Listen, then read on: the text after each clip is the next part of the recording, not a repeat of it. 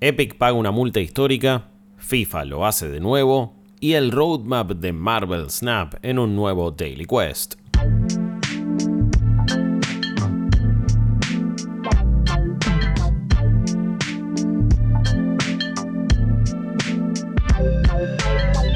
¿Qué tal amigos y amigas? Soy Guillermo Leos de New Game Plus y este es un nuevo capítulo de Daily Quest, nuestro podcast diario de noticias. Como ya sabes, New Game Plus es un medio sobre videojuegos que se financia exclusivamente gracias al apoyo de sus usuarios y ustedes nos pueden dar una mano en cafecito.app barra New Game Plus y en co-fi.com barra New Game Plus en cualquier lugar eh, del mundo. Tenemos también un podcast semanal llamado Weekly Quest, otro podcast también hablando sobre los entretelones de la industria del gaming y cómo es hacer contenido que debugging y hasta un podcast de cine que ustedes pueden escuchar llamado Cinematic Mode, donde una vez al mes ah, analizamos películas quizás de nuestra infancia de una manera bastante, bastante copada. Arranquemos porque hay algo de información, estamos llegando a fin de año, quizás las bombas se calman, nosotros encima acá en la Argentina continuamos extasiados por la obtención de una nueva Copa del Mundo y de hecho hay una perlita sobre fútbol en este Daily Quest que comienza de esta manera una multa épica. Bueno, quizás lo que fue la noticia más importante en el mundo de los videojuegos en estos días es que la Federación de Comercio de los Estados Unidos, no es la de Star Wars eh, en las precuelas, sino que es la FTC, anunció que llegó a un acuerdo para que Epic Games, ¿sí? la empresa principalmente de Fortnite, de Unreal Engine, comandada por Tim Sweeney, y que ha tenido varias peleas y batallas legales en los últimos años, por así decirlo. Entonces ahora lo que acordaron con la FTC es que Epic paga una multa de, guarda, eh, 520 millones de dólares. Sí, señoras y señores.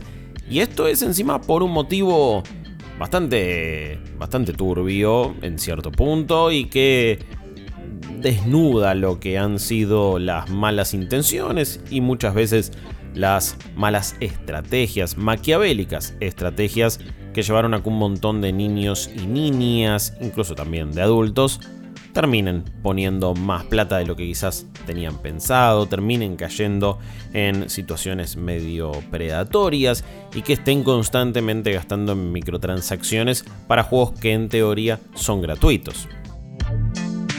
Resulta que la primera multa es una penalización de 275 millones de dólares que Epic tiene que pagar por haber roto lo que se conoce como COPA, que es el Children's Online Privacy Protection Act, que básicamente dice que Epic utilizó entonces medidas invasivas por default, esto es configuración por default medianamente invasiva, para engañar a que jóvenes jugadores terminen realizando compras que la verdad es que no querían realizar o no era su intención inicial. Esta es la mayor suma de dinero en la historia de la FTC con respecto a una multa de este estilo. Y después la otra que tiene que pagar Epic, más bien no es una multa, sino que es justamente una devolución de dinero, es de 245 millones de dólares que serán devueltos a distintos consumidores por algunos, y acá medianamente voy a leer textual, patrones oscuros, dice Dark patterns y también prácticas en cuanto a cobros de microtransacciones. Esto también es un récord en la historia de la FTC. También en toda la decisión de esta Federación de Comercio hablan de cómo Epic falló en obtener un consentimiento parental verificable, incluso cuando eh, tanto Epic como los padres sabían que, muchos chicos estaban jugando Fortnite, pero digamos que las medidas que tomó Epic no fueron tan claras como tendrían que haber sido. Por supuesto que muchas de estas cuestiones ya fueron cambiando, esto es lo que sucedió en un principio, pero igualmente la demanda se realizó y ahora la multa tiene que ser pagada. Pero si recuerdan hace muy poquito y en algunos Daily Quest ya estuvimos comentando cómo ahora van a implementar un nuevo sistema de cuentas para que se puedan configurar de una mejor manera y quizás todo eso, que tenía que ver también con controles parentales, haya sido en respuesta a lo que ya sabían que se venía con estas multas que metió la FTC y que ahora le hacen pagar a Epic la friolera de 520 millones de dólares. FIFA lo hace de nuevo. Bueno, les dije que había una noticia que iba a tener que ver con fútbol y en este caso con la selección argentina, porque resulta que por cuarta vez consecutiva, un dato que, es bastante increíble e insólito, el FIFA, el juego de Electronic Arts, predijo de manera correcta el ganador de la Copa del Mundo. Esta es una predicción que vienen haciendo, en realidad básicamente es una simulación de su mundial. Ahora hace un tiempito habían ya realizado la actualización completamente gratuita, por cierto, de lo que fue el contenido de la Copa del Mundo, con los estadios, con las camisetas, con los equipos, con todo el torneo armado, la, gráfica, la música. La verdad que para hacer un contenido gratuito estaba bastante bien. Por cierto, un contenido que en el caso de FIFA venían haciéndolo cada cuatro años. Recuerden que en 2014 salió el último juego del Mundial, pero no había salido para consolas de nueva generación en ese entonces. En 2018 metieron una actualización similar a esta y ahora, poco tiempo después de la salida de FIFA 23, tuvimos entonces el update de la Copa del Mundo. Pero lo que hicieron entonces en esta predicción fue decir que Argentina iba a salir campeona. Algunas cositas de cómo hicieron la simulación estaban medio raras, de hecho armaron mal los cuadros porque dijeron que tanto Argentina como Brasil habían ganado sus grupos y que iban a ir por lados del, cuadro diferentes y que se encontraron en la final, cuando en realidad no, es así. Eh, como estaba diagramada la Copa del Mundo, si Brasil y Argentina salían primeros, como sucedió, salieron primeros en su grupo, solamente se iban a encontrar en semifinales y no en la final. Así que bueno, a pesar de los fallos, lo que determinó igual es FIFA que, es que salíamos campeones. Y eso pasó. Insisto, es, es muy loco, las circunstancias fueron otras, el camino fue otro. También le pegaron a que Lionel Messi iba a ser elegido el mejor jugador del mundial. Habían dicho que iba a ser el goleador también, eso no terminó siendo. Mbappé se llevó el, el, Golden Boot, el botín de oro. Pero bueno, Lionel se había quedado también en ese entonces con esa predicción con el premio al mejor jugador. Y Argentina la campeona. Esto ya la habían pegado en 2010, cuando dijeron que España iba a salir campeona. En ese entonces igual era el juego oficial de Sudáfrica 2010, que en mi cabeza y en mi recuerdo sigue siendo uno de los mejores FIFA jamás creados, buena ambientación, muy divertida la jugabilidad, los modos. La verdad que es un juegazo. Eh.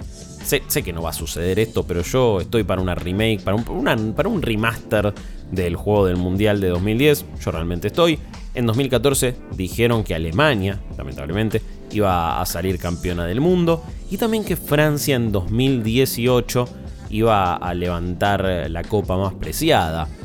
¿Querer o reventar? No lo sé.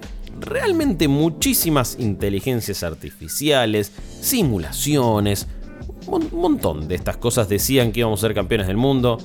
No sé si se suma la épica, al elijo creer, anulamos todo tipo de mufa más allá de todas estas predicciones, pero bueno, tantas daban a Argentina campeona, y si bien el camino terminó siendo impredecible y la final ni hablar, la realidad es una, y es que tenemos tres estrellas arriba del escudo de la AFA, y por suerte Messi cumplió el sueño de más de 47 millones de argentinos, y voy a dejar en este momento de hablar del Mundial porque si no me emociono nuevamente las novedades de Marvel Snap. Que Marvel Snap es uno de los juegos más trascendentales del año, uno de los fenómenos que más encima ha enfermado a la comunidad de New Game Plus, sobre todo en el grupo de Telegram. Si se suscriben con los planes de cafecito de coffee van a tener acceso a este grupo de Telegram y la gente no para de hablar de Marvel Snap, de un montón de cosas, obviamente, de ayudarse con un montón de cuestiones y un montón de dudas, recomendar todo tipo de juegos o productos. La verdad que es una comunidad fantástica y si están en, Cafecito o en Coffee Suscriptos la van a disfrutar. Pero ahí sí se pasan un montón de data, principalmente de Marvel Snap, porque es un gran juego tanto para celulares como en Steam también, de cartas, que se ha convertido en un gran fenómeno. Y ahora el, el estudio Second Dinner ha salido a decir, bueno, cuál va a ser el roadmap en el corto, mediano y largo plazo, o sea, las novedades que se vienen con respecto a este muy buen juego de cartas. Lo que te tengo que contar es que en el corto plazo, dentro de muy poquito, se va a venir entonces lo que es Battle Mode versus Friends, o sea, básicamente la posibilidad de elegir jugar contra un amigo. Igualmente es un modo único de juego donde cada jugador, cada usuario va a tener 10 de vida, así que cambia un poquito de las reglas y que se supone saldrá de acá a uno o dos meses. Después vas a tener la posibilidad de cambiar tu nombre. Sí, eso no podía suceder hasta el momento, pero ya va a llegar.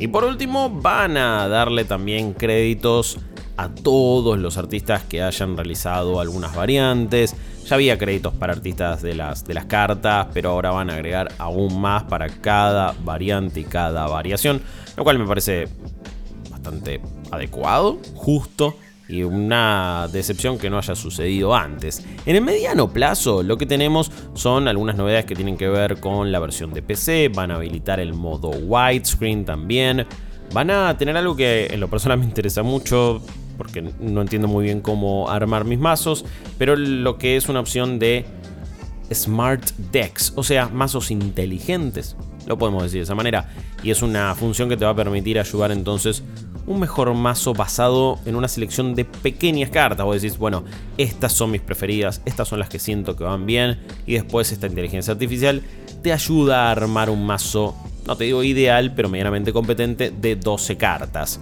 Otra de las novedades que se vienen en el mediano plazo tienen que ver con un modo no rankeado, algo que tendría que también ya estar disponible en el juego, pero que va a tardar un poquitito, pero básicamente son amistosos, es jugar no por los puntos, no por el ranked, sin la presión de eso, sino que simplemente hacer partidas rápidas y después también se está anticipando a lo que ellos dicen son nuevos modos competitivos.